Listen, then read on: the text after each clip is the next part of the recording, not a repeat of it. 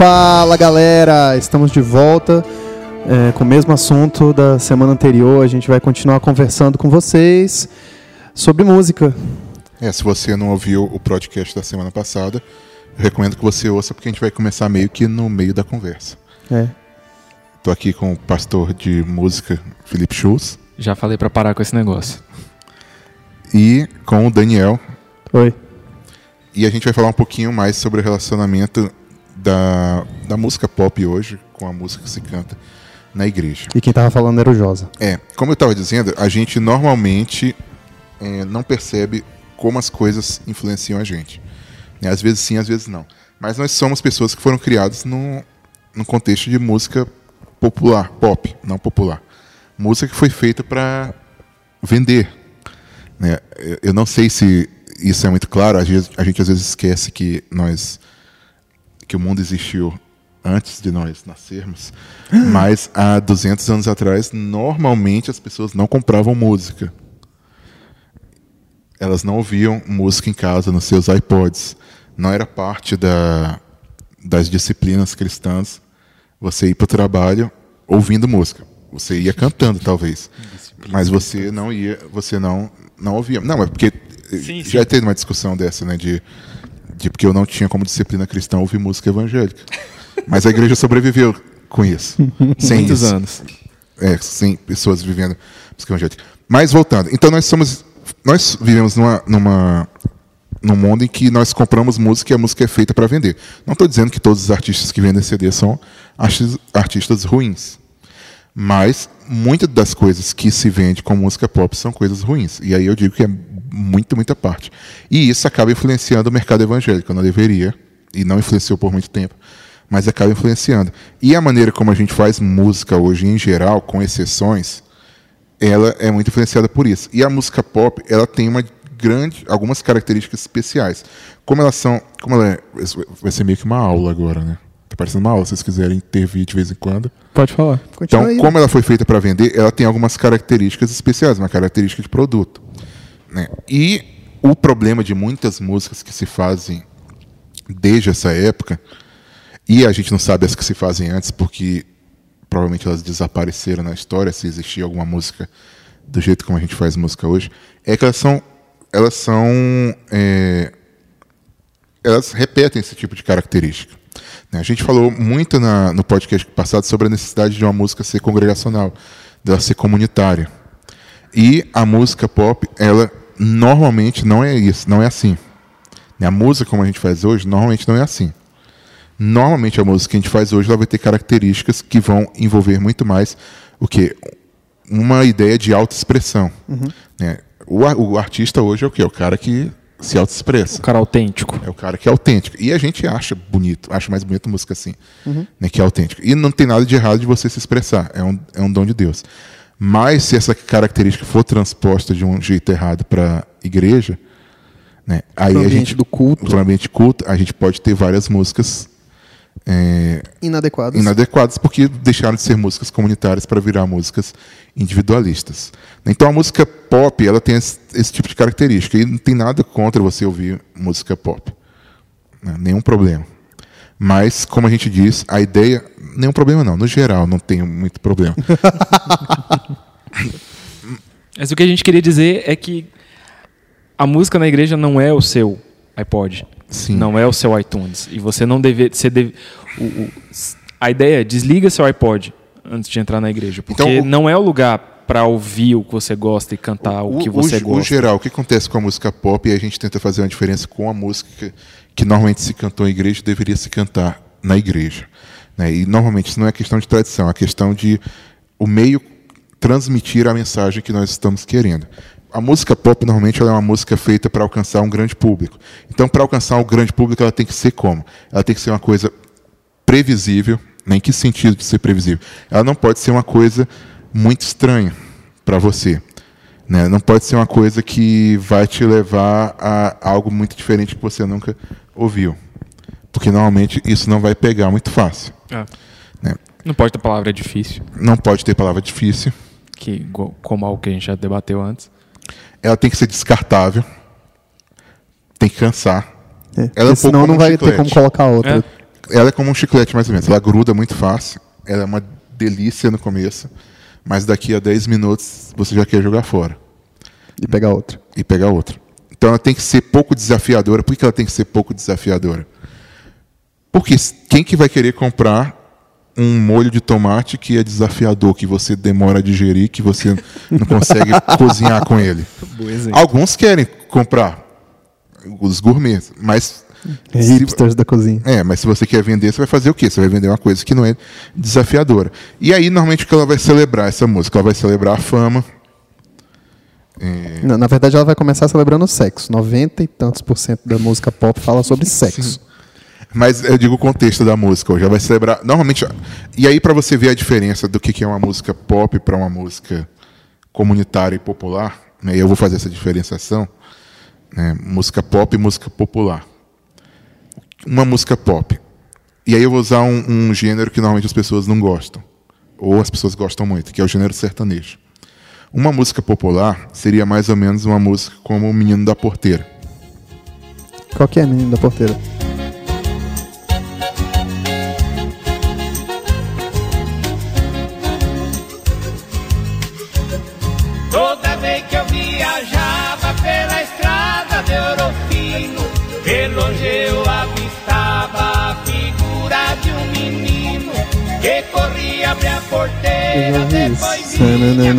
Ou Tristeza do Jeca, por exemplo.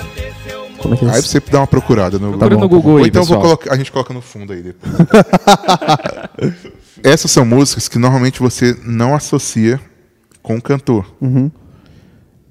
E são músicas altamente conhecidas no geral. São músicas é, caipiras é, que muita gente toca. Essa é popular. Essa é uma música popular. Tá. Um exemplo, outro exemplo de música popular mudando totalmente. Parabéns para você.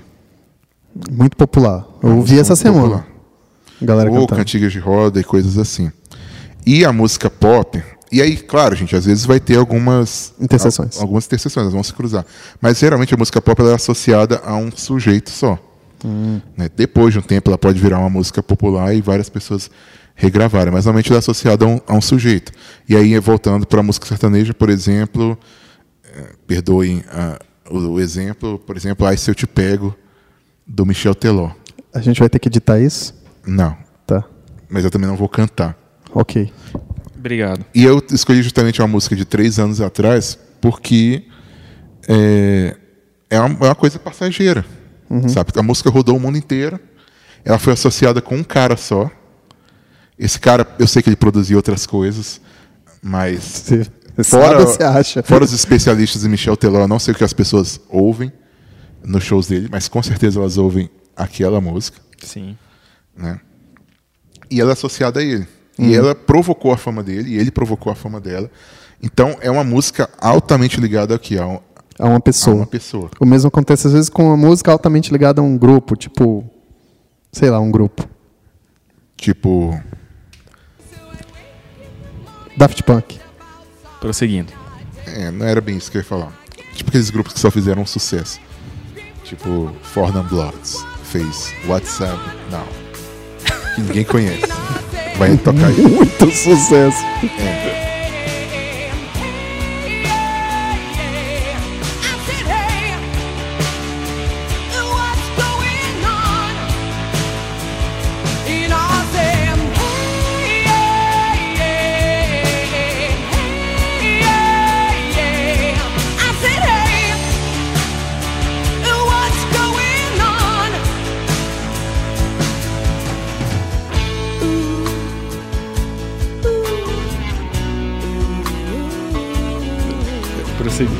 Então, é, o que acontece? Nós estamos inseridos nesse meio pop. E, em certo sentido, não é. Alguns gostam de, às vezes, posar de pedante falar. Ah, que porcaria, nós só comemos porcaria, consumimos porcaria. Eu não acho. Eu acho que tem, tem o seu lugar. Né? Do mesmo jeito. Daft como, Punk é pop, é massa. Do mesmo jeito como tem. Como quadrinhos de super-herói convivem com. É, volumes maravilhosos de romance. Né? Então, então acho que tem o seu lugar. Uhum.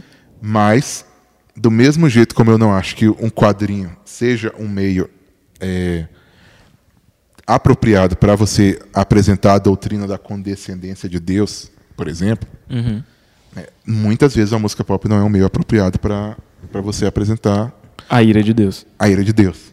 né? Então imagina uma música de ira de Deus é, num ritmo pop que gruda como chiclete.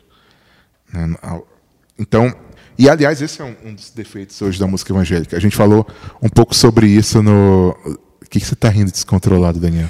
Eu imaginei uma música muito popular atualmente e comecei a imaginar uma letra, mas eu não vou falar como foi. E aí um- uma das coisas assim que a gente repara é que normalmente a música pop para ela não ser desafiadora, ela tem que levantar o cara para cima.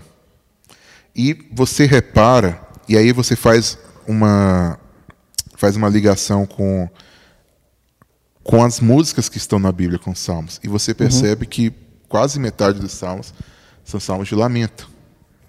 Sim. Né? Por quê? Porque no mundo há tristezas. E, normalmente, como nós estamos nesse meio influenciados, nossas músicas normalmente vão ser simplesmente, vão ser normalmente músicas para cima. Porque músicas para cima não fazem você chegar no domingo à noite se preparando para a segunda e ficar com vontade de, de chorar, rasgar suas vestes, jogar cinzas em cima da sua cabeça. né? E aí a gente falou um pouquinho sobre os salmos lá na- no podcast que nós fizemos sobre a, o livro da Rosária, né, o podcast 29. E os salmos, acho que eles são uma boa maneira da gente fugir um pouco dessa, dessa influência. Eles falam de temas universais e eles falam de alegria, mas eles também falam de tristeza. Eles falam da ira de Deus, mas eles falam do amor de Deus. Eles falam de temas altamente variados. É, Não, é, esse ponto aqui eu posso até acabar me exaltando um pouco. Não existe algo como salmos demais. Se tem uma coisa, se você tem, se você talvez você pode discordar de tudo que a gente falou aqui, mas se você, se o seu intuito é cantar algo que seja bíblico, e eu digo bíblico no sentido de se- seja algo que você tem certeza que não está errado, que vai agradar a Deus, que é talvez você não quer errar, você canta algo que está escrito na Bíblia, não tem como errar, a não ser que você não acredite na infalibilidade, infal- infalibilidade das Escrituras. Se você crê nisso, e eu acho que a maioria dos nossos ouvintes provavelmente crê, não tem erro cantar salmos. E, e como o Josa falou, aí você começa a ler, você vê que tem 150 salmos, e talvez alguns temas se repitam, mas é, é extremamente abrangente. Vem desde salmos que falam de como é bom a comunhão com os irmãos, como o Salmo 88, que é uma depressão atrás da outra, e vai piorando, vai piorando, vai piorando, e você fica esperando que venha aquela mensagem de esperança no final, e não vem. E não vem, e acaba triste. E aí, como eu- eu- um pastor que eu gosto muito comentando sobre esse tipo de coisa, comentou outro dia, e aí você pensa, e aí você pensa na sua vida. E aí ele fala, cara, a vida é muito difícil. Ela é muito difícil. Aí você morre e acaba. E às vezes a vida é muito sofrida. A gente passa por muito sofrimento na vida. E aí você chega na igreja e aí o ministro de louvor que está lá na frente vai falar: agora você deixa a tristeza lá fora, que aqui é só alegria. E você, aí você tem que esquecer do seu cônjuge que está com câncer.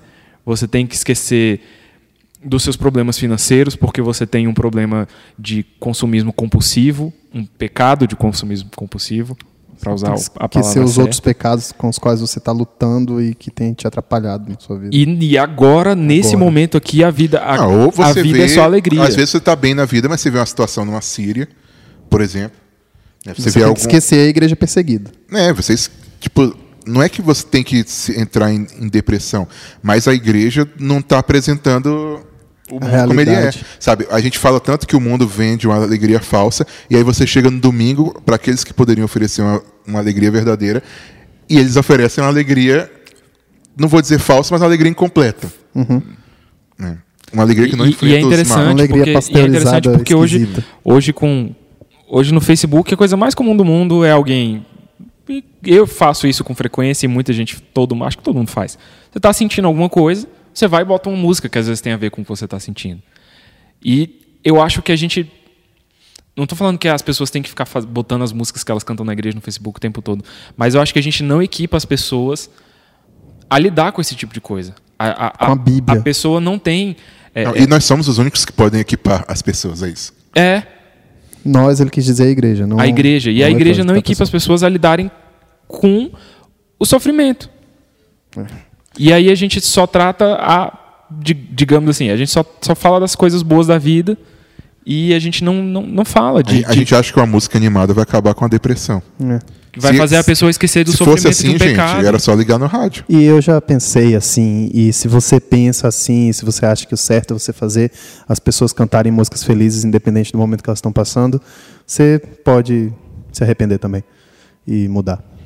E aí, é, fazendo um contraste com a música, como deveria ser a música na igreja, como é a mensagem da igreja, e essa mensagem deveria mudar a música da igreja, a gente vê que a música ela é diferente. O que a gente deveria estar cantando é diferente. Primeiro, ela deveria ser comunitária. Ela deveria ser uma expressão de louvor da igreja para o seu Deus. Né? A mensagem dela não é a minha autoexpressão. Ela é uma expressão minha. Claro, porque Ou somos só nós, a autoexpressão de que tem lá na que frente. nós somos nós que estamos cantando. Uhum. Mas o foco dela não é o o meu interior, o foco dela é Deus. Né? Ela é comunitária, então, ela não é individual. Né? Nós estamos todos juntos ali. Ela não é, ela não deveria ser passageira. E aí é um ponto importantíssimo que você estava querendo falar a respeito é, da. Eu estava eu tava agoniado de falar sobre isso. que é um tema que eu acho. que eu, eu, li a respeito algumas vezes e recentemente a gente botou um texto no, uh, no site sobre, sobre a importância de estudar a história da igreja. E esse é um assunto que eu tenho gostado muito, tenho tentado me aprofundar mais. E um dos pontos que, que, que o cara falava, no, que, o, que o autor falava no texto, é sobre essa parte da adoração. Você vai num culto, às vezes você vai num culto hoje e você ouve várias músicas atuais, talvez algumas músicas de 10 anos atrás, talvez de 15.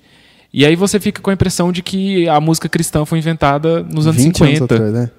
Nos anos 60, 70, para ser para até quebrar um galho aí para algumas igrejas que ainda tocam algumas músicas que talvez nossos pais ou avós gostavam. Mas quando a gente tem uma riqueza histórica muito grande, quando você canta uma música como Fronte Ensanguentada, que foi escrita no século XII, é uma música belíssima para você cantar antes ou após um momento de ceia, uma música que fala só sobre a crucificação e é uma música... Só uma curiosidade, a gente é tão... A gente acha tanto que o mundo surgiu com a gente, que a gente pensa que Grandioso Extu é uma música antiga. e a Grandioso Extu foi traduzida, é do século XIX, ou seja, já tinha passado 1900 anos de igreja. Isso. Pelos padrões da igreja, ela é uma música nova. É uma criança ainda. É. E foi traduzida para o inglês na década de 60. Então, para o português, no mínimo, foi traduzido para a década de 60, que eu duvido. E essa é a música que a gente diz que é uma música velha e tradicional. É, a gente, a gente simplesmente faz uma separação assim. Existe a música contemporânea, que tem esse aspecto pop que a gente tem falado, e todo o resto é música antiga. E aí, por exemplo, eu vou dar algum exemplo, alguns exemplos de música. Ser Minha Vida também não é uma música muito que, que, é muito cantada aqui no Brasil, então talvez o pessoal conheça o Be Down My Vision. É uma música que foi escrita no século VIII, na Irlanda, num dialeto que não tem mais uma língua morta, que ninguém fala mais. Aí a gente tem o, o exemplo que eu estava citando, Fronte Ensanguentado, uma música escrita por um homem, se eu não me engano, francês, no século XII. A gente tem Castelo Forte, talvez o hino da reforma, como algumas pessoas gostam de, de, de dizer, escrita no século XVI por Lutero. Tem uma do Saltério de Genebra também, né, que se canta às vezes. Eu não sei se é o Salmo 1 ou o Salmo 100 do Saltério de Genebra. Salmo 100. Salmo 100, que é, é, é um dos, dos hinos do Saltério de Genebra que é mais, que é mais cantado. E é bem conhecido no geral. E, e aí a gente tem músicas de, de Isaac Watts, por exemplo, um escritor, um compositor britânico já no século é, é, 17. E aí você tem um exemplo que o Jorge citou, Grandioso És Tu, que é do século 19. 19. E em inglês e português a gente já foi foi traduzida já no século XX. Então você você canta uma música dessa. Você tem os salmos tá... que foram escritos no ano. Tem os salmos que foram escritos no ano menos 400.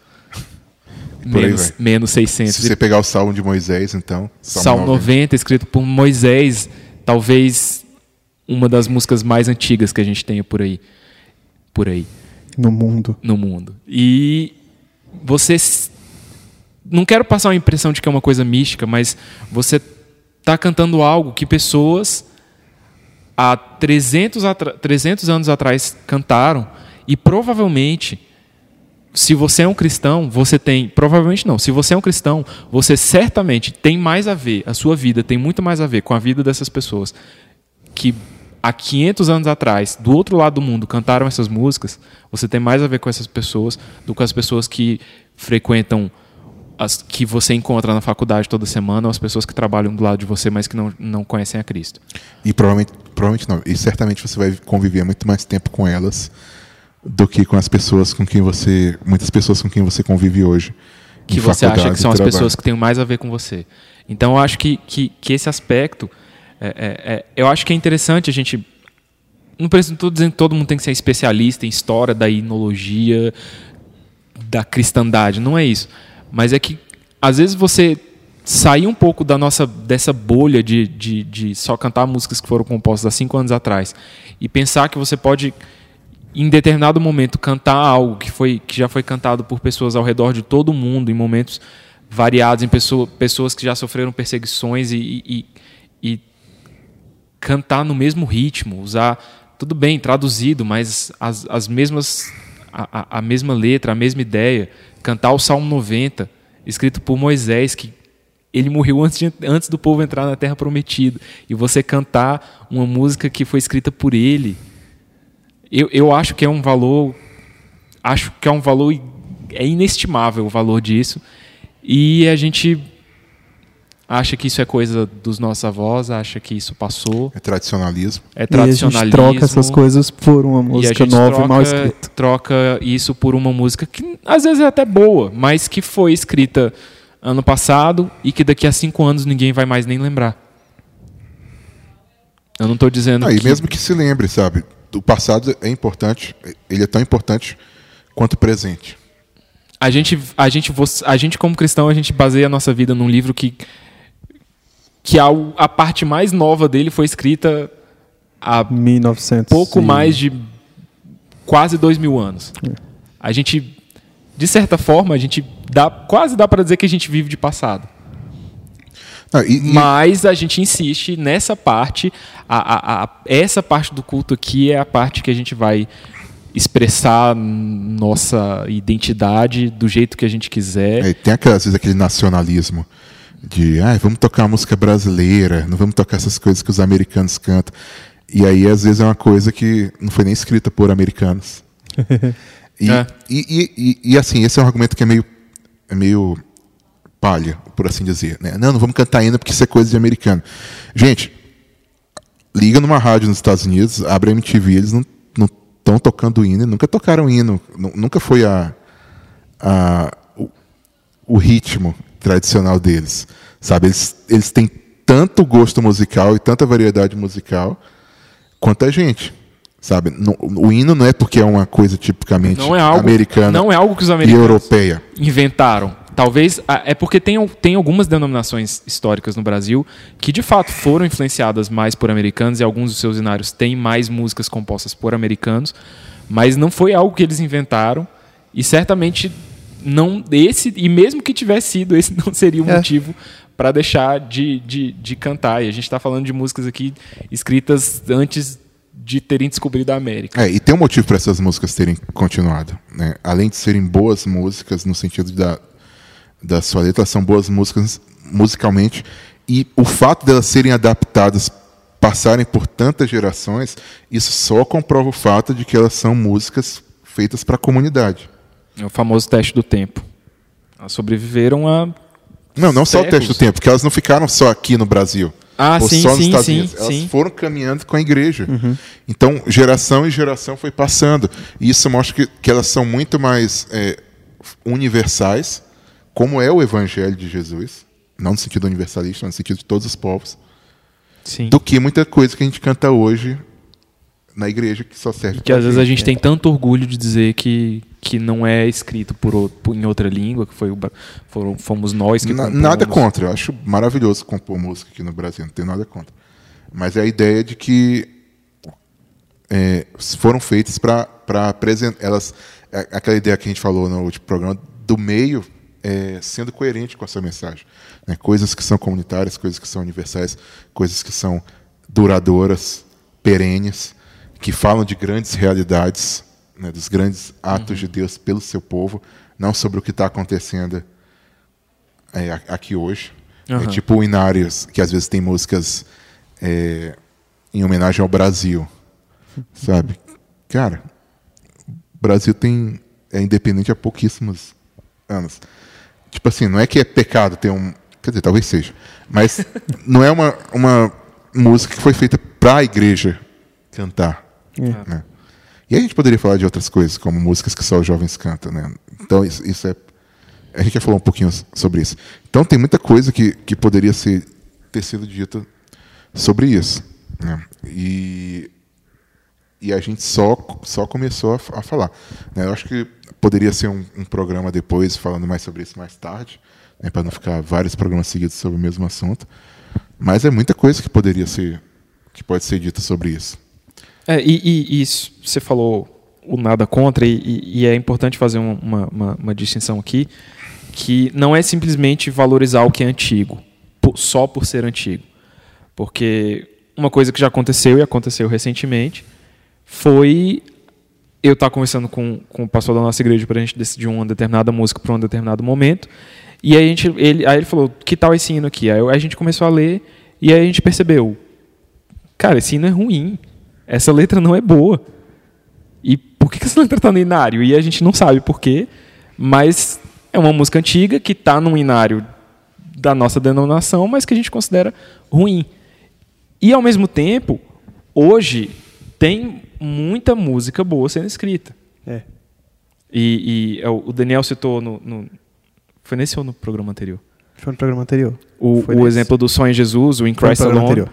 que é que é uma música recente, mas que é um hino belíssimo que traz a história da redenção e do evangelho em quatro estrofes como pouquíssimas músicas, talvez menos de cinco músicas que eu conheço, com- trazem de forma tão bela e tão compacta É. a história da redenção. e E, assim- é uma música que não foi escrita há, acho que talvez menos de 10 anos atrás. E a gente conhece poucos, mas tem muitos outros hinos recentes. Sim, sim. Muito esse esse é, um, é um bom exemplo. E, e não só hinos, a gente tem alguns, alguns cantores aqui no Brasil mesmo que, que hoje ainda compõem boas músicas. Então não é simplesmente uma questão de. um- pode parecer É muito. porque, na verdade, a gente que- enfatizou tanto essa questão da, de eh, você ter preferência por músicas contemporâneas, porque eu acho que o público, o, o, o maior problema hoje do pessoal que ouve o Pródigo vai ser esse.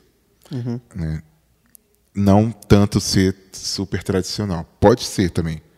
né? Mas eu acho que na nossa cultura hoje, eu acho que esse problema, na igreja em geral, eu acho que esse problema está sendo mais forte do que o, o, o seu extremo oposto. Ah, né? Então, eu acho, eu acho que a gente enfatizou muito isso por causa dessas coisas. né? A gente vive numa época mais. é, como é que eu vou dizer? Em que os- as coisas ten- tendem a serem mais passageiras do que anteriormente, em que era mais valorizado o que era tradicional, o que era é, antigo. É. E aí, poderia ser outro dia falar sobre esse tema, mas eu acho que o mais importante seria seria foi realmente essa mentalidade que é prevalecente hoje. É, esse é um tema que, que, como a gente falou, tem muita, tem muito, muita coisa pessoal, tem muita coisa que, que a gente às vezes pensa pouco a respeito e, e apesar de terem sido dois programas, a gente falou pouco, a gente não falou tudo que a gente gostaria de Dá falar. para falar muito mais. A gente poderia talvez fazer quatro, cinco, seis programas sobre esse assunto, mas a gente espera que, que, que tenha sido o suficiente para despertar o seu interesse, talvez fazer refletir, refletir sobre al- algo que, que você pense ou, ou faça na A sua gente vai igreja. deixar algum material aqui para vocês olharem. A gente tem alguns textos, a gente vai botar link para vários textos que a gente já publicou no site sobre esse assunto. E acho que é isso. É isso aí, galera. Até o próximo programa. Um abraço. Manda e-mail pra gente. Abração. Tchau, tchau.